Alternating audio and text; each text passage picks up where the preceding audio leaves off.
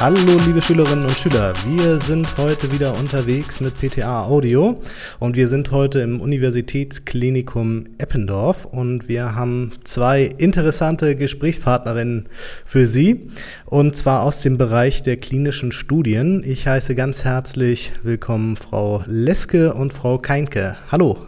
Hallo. Hallo. Ein herzliches Willkommen auch von mir. Hallo. Und wir starten natürlich auch gleich mit der ersten Frage. Und zwar, was machen Sie denn in Ihrer Abteilung? Womit beschäftigt sich die Abteilung? Also die Abteilung in der Apotheke die beschäftigt sich mit den klinischen Studien im Sinne von Betreuung der Studienmedikation.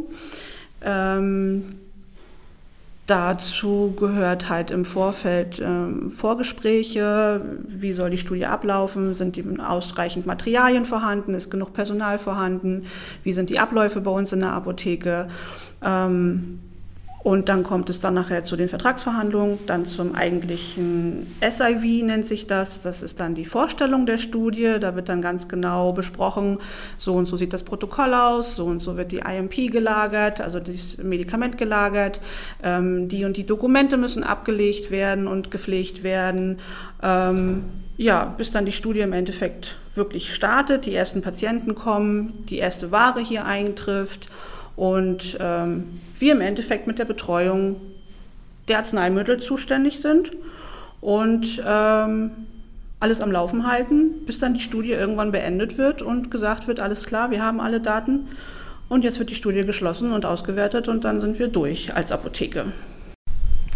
Super spannend. Also auf die Studien kommen wir jetzt gleich noch mal ein bisschen detaillierter zu sprechen. Da müssen Sie uns gleich noch mal ein bisschen mehr drüber erzählen. Aber erstmal interessiert uns natürlich auch, wie wird man denn als PTA zuständig für Studien? Vielleicht können Sie beide jetzt mal ganz kurz was über Ihren Werdegang erzählen. Vielleicht fangen wir mit Ihnen mal an.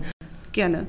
Also ich bin äh, seit 2006 PTA bin dann 2009 hier ans UKE gekommen äh, für die Zytostatika-Abteilung, habe dort äh, ganz normal die Herstellung äh, durchlaufen mit äh, EDV-Eingabe, Infusionen herstellen, auch die Ware bearbeitet.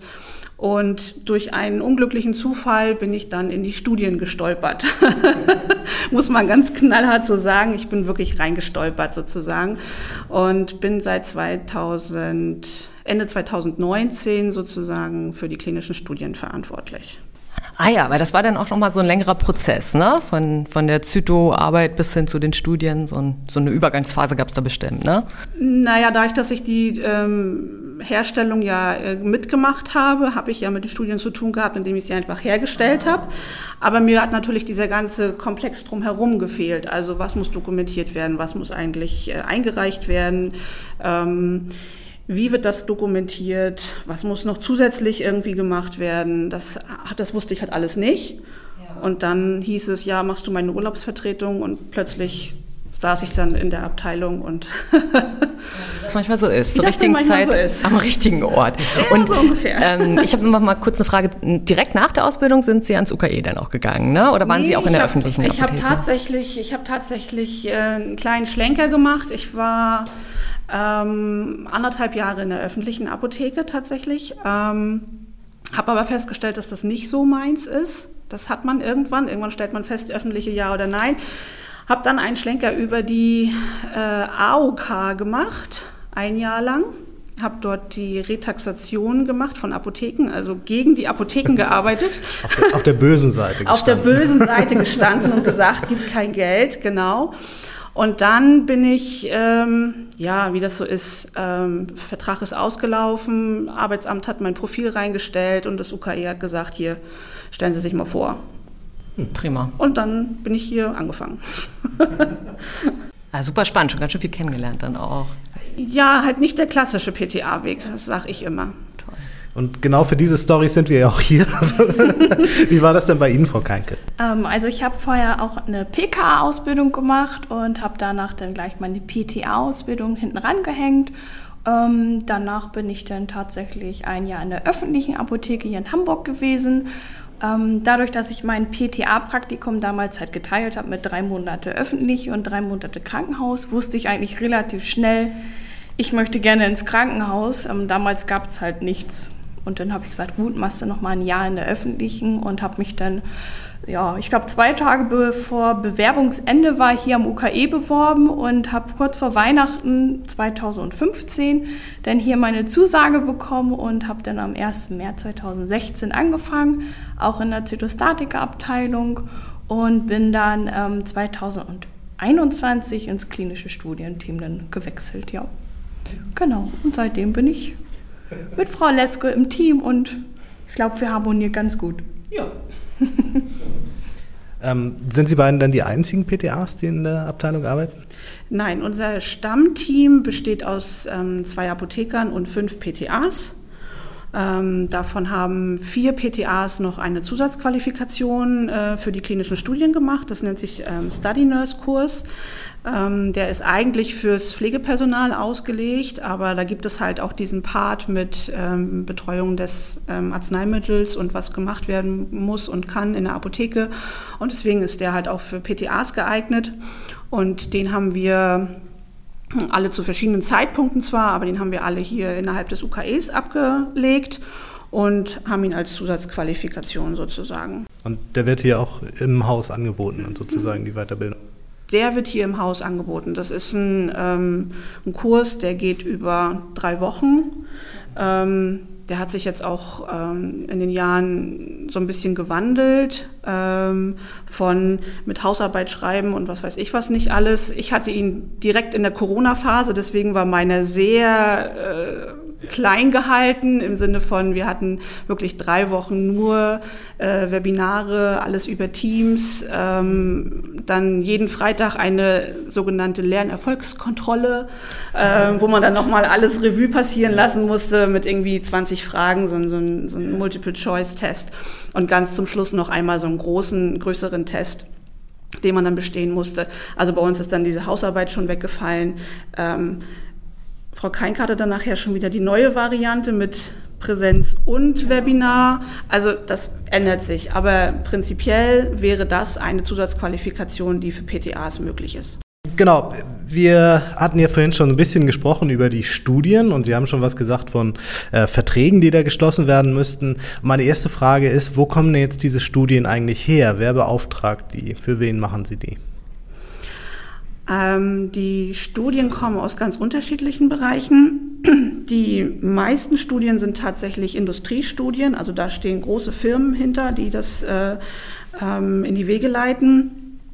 Ähm, und dann gibt es aber auch die sogenannten IIT-Studien, das sind diese Investigator-Initiated Trials.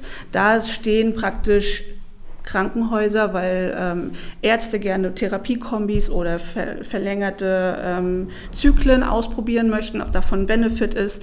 Ähm, es gibt auch bestimmte Stiftungen, die dann die Kinderkrebshilfe ähm, zum Beispiel, die dann da ähm, Studien macht. Und ähm, das sind so diese zwei Gruppen, die wir im Endeffekt haben. Mit welchen Medikamenten beschäftigen sich die, Medik äh, die Studien? Ist das so alles von Bluthochdruck, über alles, was man so kennt, oder worum geht es da im Wesentlichen? Also wir beide betreuen jetzt tatsächlich äh, rein die CMR-Arzneimittel, also die Chemotherapeutika. Ähm, das sind die, die wir jetzt beide betreuen. Hier in der Apotheke gibt es aber auch noch die Sterilabteilung, die äh, betreut dann alles, was nicht CMR ist sozusagen. Ähm, und äh, auch Antikörper und die GVOs, das sind diese gentechnisch veränderten Organismen, äh, die ja gerade in aller Munde sind. Und dann haben wir noch, ähm, was aber nicht üblich ist, unbedingt eine Herstellungserlaubnis nach AMG Paragraph 13. Da sind dann auch noch äh, Oralia mit abgedeckt. Okay, das müssen Sie, glaube ich, nochmal erläutern. Was ist denn die Herstellungserlaubnis AMG Paragraph 13? ich wusste, dass diese Frage kommt. Das ist nun gerade nicht nicht mein Steckenpferd. Vielleicht nur ganz grob umreißen, damit unsere Zuhörerinnen und Zuhörer wissen, was das ähm, bedeutet. Also wir als UKE haben eine ähm, Herstellungserlaubnis als Herstellerbetrieb. Das heißt, wir dürfen Kapseln abpacken und labeln und an andere Zentren ausgeben. Ganz grob. Okay, und wie sieht dann jetzt so ein äh, typischer Arbeitstag bei Ihnen auf, aus? Was sind Ihre Aufgaben? Ja, der typische Arbeitstag ist eigentlich, dass man äh, morgens in seinen Computer schaut, die E-Mail checkt, ähm, eventuell, wenn die ähm, Herstellung bei uns weiß ich nicht, Randomisierungen hat. Ähm, also Randomisierung ist halt, da werden Weilnummern online in einem System zugeteilt. Die werden entweder von der Station vergeben oder auch von uns, vom Apothekenteam. Da schaue ich dann, ob ich das in die Herstellung faxen muss, damit die Mädels unten das herstellen können. Ähm, dann ähm, wenn Ware ankommt, also neue Studienmedikation, dann nehme ich die an, ich räume sie in die Kühlschränke oder in den Raumtemperaturschrank. Ich bestelle neue Medikation nach, je nachdem, ob das ähm, automatisch kommt oder ich selber den Bestand halt im, im Blick haben muss. Ähm, dann, ja, schaue ich die Kühlschränke nach, ob die Temperatur passt, ob es da Abweichungen gegeben hat. Ähm, guck nach, ob ähm, drinnen in der Herstellung alles gut ist, ob da alles funktioniert hat, ob eventuell kleine Fehler aufgekommen sind, dass man da mit den PTAs in der Herstellung halt spricht, wie man das vermeiden kann.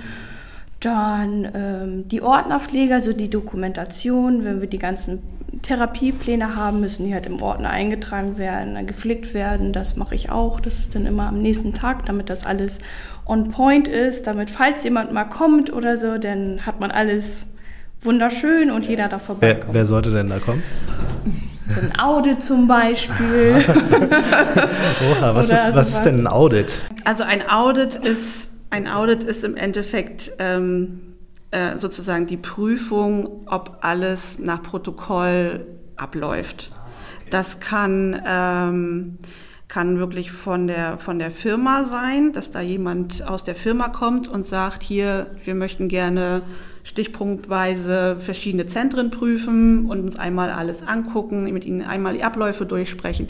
Es kann aber auch sein, dass da tatsächlich die Behörde kommt und ähm, äh, da ganz offizielles Apothekenaudit draus macht und sich dann da die Studienabteilung ähm, anguckt, so wie sie sich auch die Herstellung angucken würde oder den Einkauf oder sonst irgendwie einen anderen Bereich.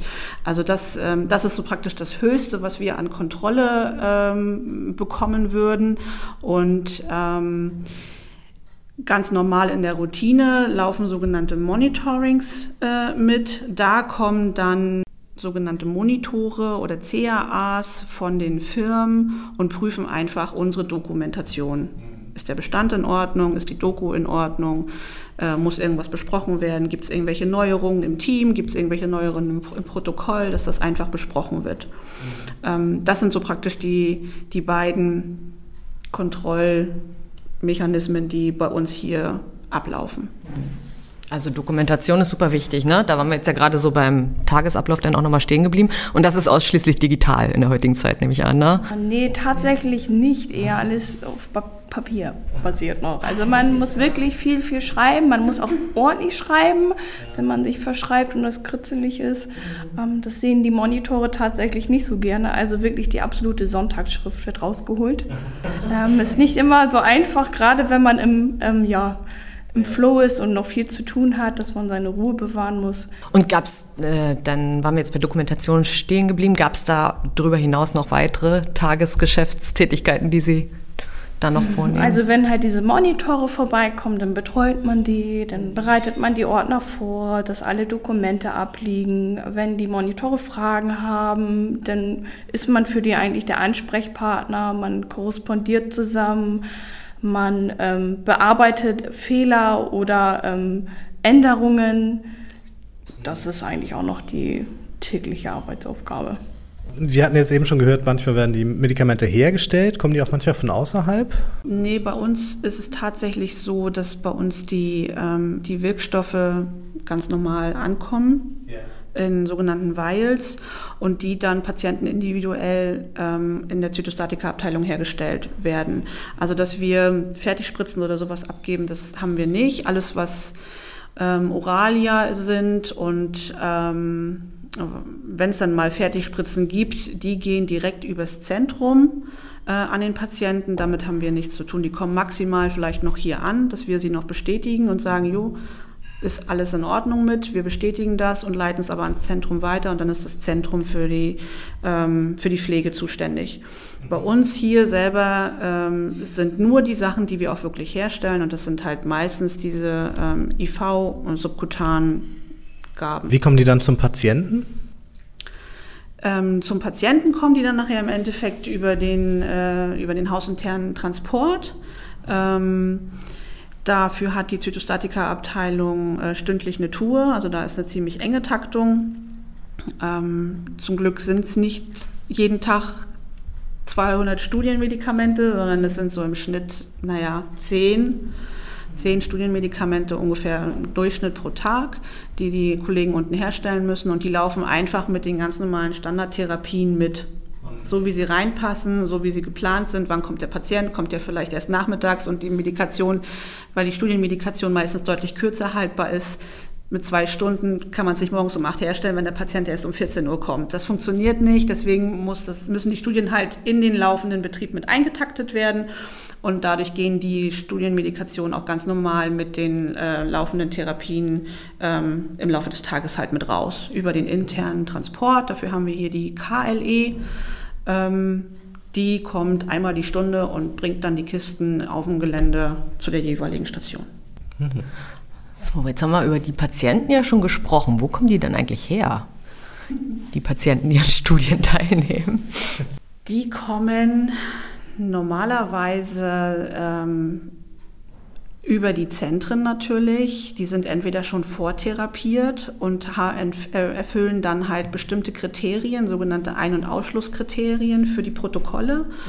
Und ähm, die, die, Prüfärzte, die, das, äh, die die Studie dann betreuen, äh, gucken dann, ob die Patienten eingeschlossen werden können in die Studie oder nicht. Wie gesagt, dafür gibt es eine lange, lange Liste von Einschluss- und Ausschlusskriterien, bestimmte Laborwerte, bestimmte Vorerkrankungen, bestimmte Vortherapien. Es wird alles irgendwie abgefragt und abgeklärt, bevor es dann nachher heißt, okay, Patient XYZ geht jetzt in Studie ABC und dann geht das los. Aber die kommen im Endeffekt wirklich über äh, unsere, unsere Station. Oder aber wenn man, wenn man als Patient ganz viel Pech hat und mit einer frisch diagnostizierten Leukämie über die Notaufnahme reinkommt, wirklich über die Notaufnahme. Mhm. Aber das heißt, die Ärzte schlagen dann die Patienten in erster ja. Linie vor und dann geht das Ganze seinen Gang über diese genau. Kriterienkataloge. Genau, ah, ja. weil wir kennen die Patienten ja eigentlich gar nicht. Mhm. Also wir sehen höchstens, nimmt zu, nimmt ab vielleicht noch. Ähm, Aha, aber wir, was, was, nimmt dazu, was nimmt ab? Gewicht technisch. Ach so, ja. Ähm, das, ähm, weil wir ja die, die, die Dosierung ist ja patientenindividuell. Das heißt, äh, je nach Protokoll, wie das Medikament dosiert wird, wird das nach Kilogramm dosiert oder wird das nach Körperoberfläche ähm, dosiert.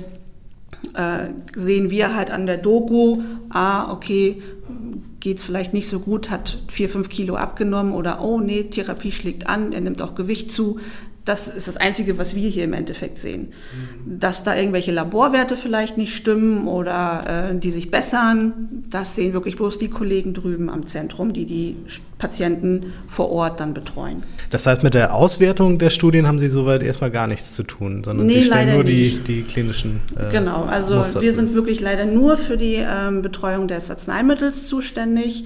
Ähm, klar kriegen wir so ein bisschen Feedback von den Monitoren, wie läuft die Studie, ist die die Rekrutierung, also haben wir genug Patienteneinschluss? Ist die Rekrutierung gut? Äh, ist die Rekrutierung vielleicht schwierig, weil die Ein- und Ausschlusskriterien halt zu steif sind, sag ich mal?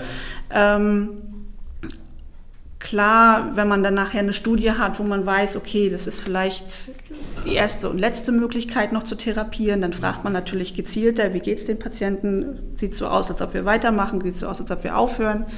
Ähm, das sind aber Einzelfälle. Die große Masse, wenn man überlegt, dass wir 120 Studien betreuen, davon ungefähr 50 eigentlich ziemlich gut laufen, mit unterschiedlichen Patientenanzahlen, kennt man nicht jedes, jedes Schicksal, sag ich mal. Bestimmte Sachen ja, einfach aufgrund der Tatsache, weil ähm, die Kommunikation dann halt auch ein bisschen ähm, straffer ist. Aber wenn man bei einer Studie 20 Patienten hat, kennt man nicht jeden Status von jedem Patienten. Sie sind jetzt ja schon ein paar Tage dabei, sage ich mal. Äh, Gibt es denn auch schon äh, Medikamente, die getestet wurden hier, die jetzt auf dem Markt sind und schon erfolgreich angewendet werden? Wissen Sie das zufällig? Ja, das Biomarin wäre so eins. Das ist eine Kinderstudie gewesen ähm, bei Kindern, die eine bin der Meinung, eine Enzymstörung haben und dadurch ab einem gewissen Alter sich halt wieder zurückentwickeln, weil das Gehirn sich zurückentwickelt. Ähm, da hatten wir tatsächlich zwei, drei Studien und inzwischen ist das Handelspräparat ähm, bei uns genauso wie ein Studienmedikament sozusagen, also wie jedes andere Medikament auch äh, im Kühlschrank. Also ja, kommt vor, aber zwischen wir betreuen die Studie und Zulassung des Medikaments und es ist dann wirklich standardmäßig im Schrank, vergeht auch ein bisschen Zeit. Also das hat jetzt auch ein paar Jährchen gedauert zwischen BMN 190 und Brineura Zulassung. Da waren auch ein paar Jährchen zwischen. Ja. Und einige Kinder sind auch immer noch unter Therapie, obwohl es inzwischen ein zugelassenes Arzneimittel gibt, mhm.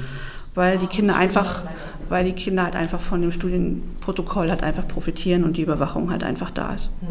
Ja. Also das könnte man sich ja auch fragen, wenn man so ein neues Medikament ausprobiert, dass das gefährlich ist für den Kunden oder für den Patienten. Ähm, aber es hat für den Patienten auch Vorteile, oder? Davon gehen wir immer aus. ähm, klar gibt es, ähm, je nachdem welche Phase es ist, gibt es natürlich ähm, Medikamente, wo wir sagen, oh, das ist aber, das klingt heftig. Ähm, wir hatten da jetzt gerade eine Studie, da waren die ersten drei, vier Gaben sehr heftig, was so Nebenwirkungen auf den Magen-Darm-Trakt angeht, so dass viele Patienten eigentlich die ersten sechs Gaben gar nicht geschafft haben, weil sie so abgebaut haben, dass sie nicht weitermachen konnten. Und ähm, wir haben dann eine Patientin gehabt, die hat tatsächlich bis zum letzten Zyklus durchgehalten, aber dann hat der Sponsor halt entschieden, das Benefit ist nicht da. Also sie hat davon profitiert, hat die ganzen Nebenwirkungen durchgemacht und überstanden, hat davon auch profitiert. Aber wenn der Sponsor dann nachher sagt, also der Nutzen-Risikofaktor ist einfach nicht gegeben, weil man diese ganzen Begleiterscheinungen einfach nicht mit dem Standardmedikation in, in, in den Griff bekommt, dann ähm, kann es auch halt mal sein, dass es eigentlich ganz gut läuft und man dann trotzdem irgendwann eine E-Mail kriegt mit End of Study. Und dann sitzt man da und denkt so, okay. das ist dann leider manchmal so.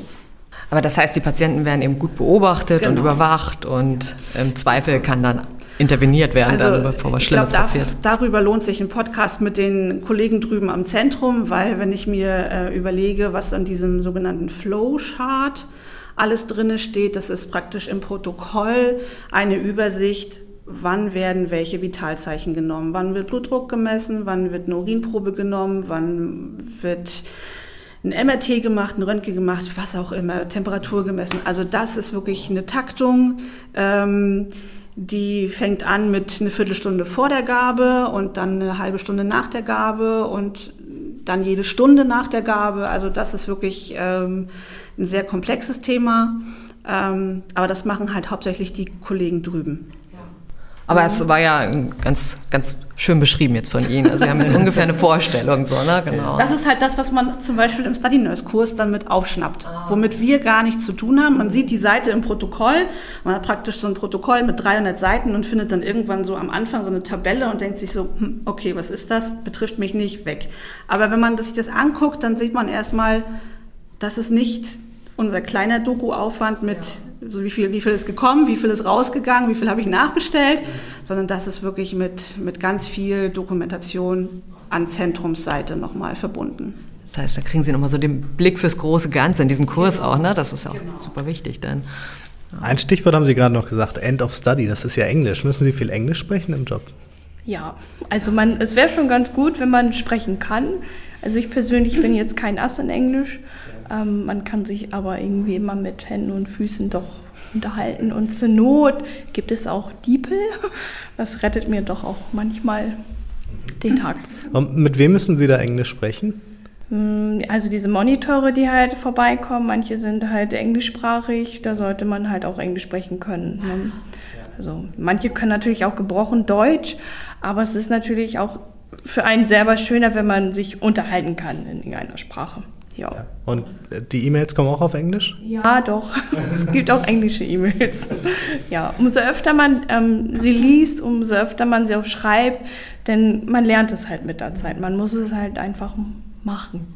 dadurch, dass die Studien halt auch viel international laufen, ist einfach Amtssprache Englisch. Ja. Das lässt sich gar nicht vermeiden. Also mir ist bisher nur ein Portal, also ein, ein äh, Online-Portal, wo man einen Wareneingang drinne bestätigen musste, untergekommen. Der war tatsächlich auf Französisch. Oha. Ähm, auch das. okay, auch dafür gibt es zum Glück DeepL. Aber dadurch, dass halt Amtssprache in den klinischen Studien halt durch die Internationalität halt äh, Englisch ist, kommt man nicht drum herum. Also jedes Dokument, jedes Protokoll mh, mm, ist eigentlich in Englisch. Sei denn, man hat bei den, bei den IIT-Studien hier ein Zentrum aus Deutschland, die machen natürlich ihre, weil sie dann meistens ja nur in Deutschland laufen, die sind natürlich dann auf Deutsch.